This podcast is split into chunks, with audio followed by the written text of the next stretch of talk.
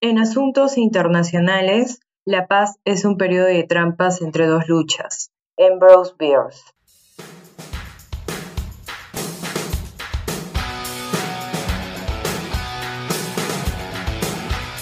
Saludos a toda nuestra comunidad oyente del podcast Taos al Día. Mi nombre es Helen Mejía, miembro de la Comisión de Investigación del Taller de Derecho y Relaciones Internacionales Alberto Ulloa Sotomayor. Y el día de hoy dirigiré la presente charla con el tema Teorías de las Relaciones Internacionales, Realismo e Idealismo.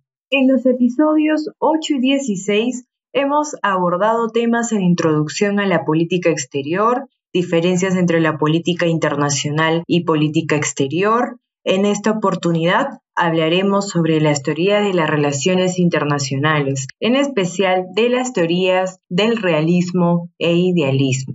Previa la definición, debemos hacer mención que las relaciones internacionales son una disciplina académica que respondió a la creación de un entorno político, económico y jurídico internacional en las últimas décadas. A su vez, las teorías de las relaciones internacionales, realismo e idealismo, son implicaciones a la forma en que se estudia y entiende la participación de los actores y su influencia en el sistema internacional. Ahora que ya sabemos la definición de las relaciones internacionales y la forma en que se estudia la teoría de las relaciones internacionales, vayamos a la definición de las teorías realista e idealista. En la teoría realista, Hans Morgenthau es considerado como uno de los padres fundadores de la escuela realista del siglo XX.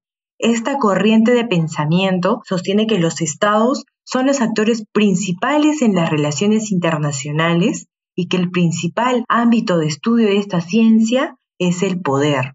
En cambio, en la teoría idealista, según Woodrow Wilson, menciona que el idealismo se refiere a la línea de pensamiento que en la historia diplomática estadounidense se desarrolló. Lo que pretende es establecer las causas profundas que provocan las guerras, para así prescribir las formas de evitar los conflictos y especialmente los de amplias proporciones.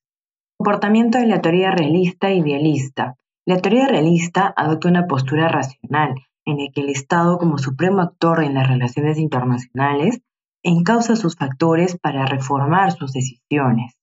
Desde esta posición, el Estado necesita conocer sus fortalezas y hasta cierto punto sus debilidades en relación con la de otros estados para poder establecer estrategias en probables enfrentamientos, sean estos bélicos o no. De esta manera, la perspectiva realista parte del interés para explicar las acciones de los estados para lograr su satisfacción. Sin embargo, el interés no es el único aporte del realismo. También están los de la defensa nacional y protección local. ¿Qué quiere decir esto? Que desde un punto de vista político, económico, hasta cultural, las relaciones entre los estados siempre van a mantener cierta tensión y hostilidad, que conllevan en muchos factores eh, enfrentamientos bélicos constantes, como se mencionó hace unos momentos, que puede haber enfrentamientos bélicos o como también no lo puede haber. Entonces, en este caso, ya estamos hablando que ya no es solamente parte del interés, sino que por parte del Estado también puede conllevar a ciertos factores como enfrentamientos de naturaleza egoísta y puede haber sobre todo mucha competitividad entre los actores. En la teoría idealista, esta teoría apunta que la guerra debe ser utilizada únicamente como última medida o descartarla en tanto sea posible. La postura es que los individuos buscan la paz por medio de las relaciones mutuas y utilizan la diplomacia como medio para preservar. Por esta razón es necesaria la presencia de agentes externos que velen por la seguridad popular e internacional y eliminen los procesos de anarquía de un escenario que termina siendo común. Ahora que hemos comprendido el comportamiento que adopta ambas teorías, vayamos a las diferencias entre la teoría realista y la teoría idealista. En la teoría realista, el actor más importante va a ser el Estado. En cambio, en la teoría idealista, el actor más importante va a ser el Estado y otros individuos. La problemática que surge en la teoría realista va a ser la seguridad nacional. En cambio, en la teoría idealista, la problemática que surge va a ser la seguridad colectiva. El comportamiento de los actores por parte de la teoría realista va a ser el interés, el poder y el prestigio.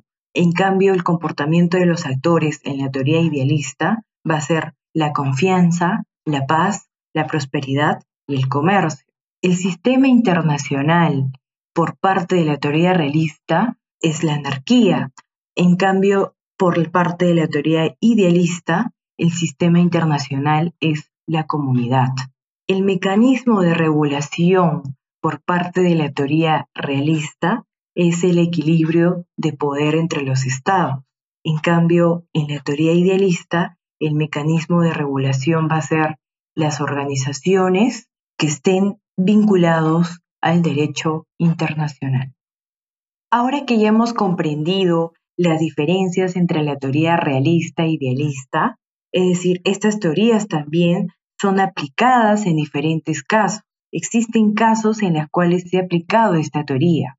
El caso de Siria es un buen ejemplo, porque de un lado está el gobierno de Assad, de corte autoritario y capaz de utilizar cualquier recurso para mantenerse en el poder, lo que está en juego son los intereses de las potencias en la región, su posicionamiento y la defensa de sus aliados. Porque recordemos que hemos hablado que no solamente lo que juega es el interés por parte de la teoría realista, sino también, en este caso, la naturaleza egoísta y competitiva por parte de los estados. Otro caso una demanda que Ecuador había interpuesto contra Colombia en la Corte de la Haya por la fumigación con glosifato en la zona fronteriza y los daños que esto podría haber ocasionado en las poblaciones. Actúa adecuadamente la diplomacia de los dos países y se logró un acuerdo, porque recordemos que lo que busca la teoría realista en lo que se está aplicando en este caso es evitar las situaciones en conflicto y fomentar la paz. En conclusión, las teorías de las relaciones internacionales, realismo e idealismo, son dos términos muy distintos y que son frecuentemente aplicados en las relaciones internacionales. En ese sentido, a través de la sesión del día de hoy, se ha establecido la diferencia sobre la doble comprensión de los términos poder y diplomacia, que es indispensable distinguir. El poder como fuente de acción que corresponde a los intereses nacionales y la diplomacia como un medio de la paz para evitar conflictos entre los estados. En Perú se consideraría ambas teorías, ya que el poder siempre ha sido el interés del Estado y la diplomacia en cuanto a la celebración de los tratados internacionales. Esperamos que hayan disfrutado del tema desarrollado. Agradecemos inmensamente que hayan llegado hasta este punto de nuestro podcast y si lo disfrutaron, nos ayudarían bastante comentando y compartiendo en sus redes sociales. No se olviden seguirnos para que no se pierdan los nuevos capítulos y secciones. También generamos contenidos en nuestras redes sociales. Encuéntranos en Facebook, en LinkedIn y Twitter, como Taos Universidad Mayor de San Marcos, y en Instagram encuéntranos como Gaceta Internacional. Les deseamos un buen fin de semana y esto fue Taos al Día. Muchas gracias.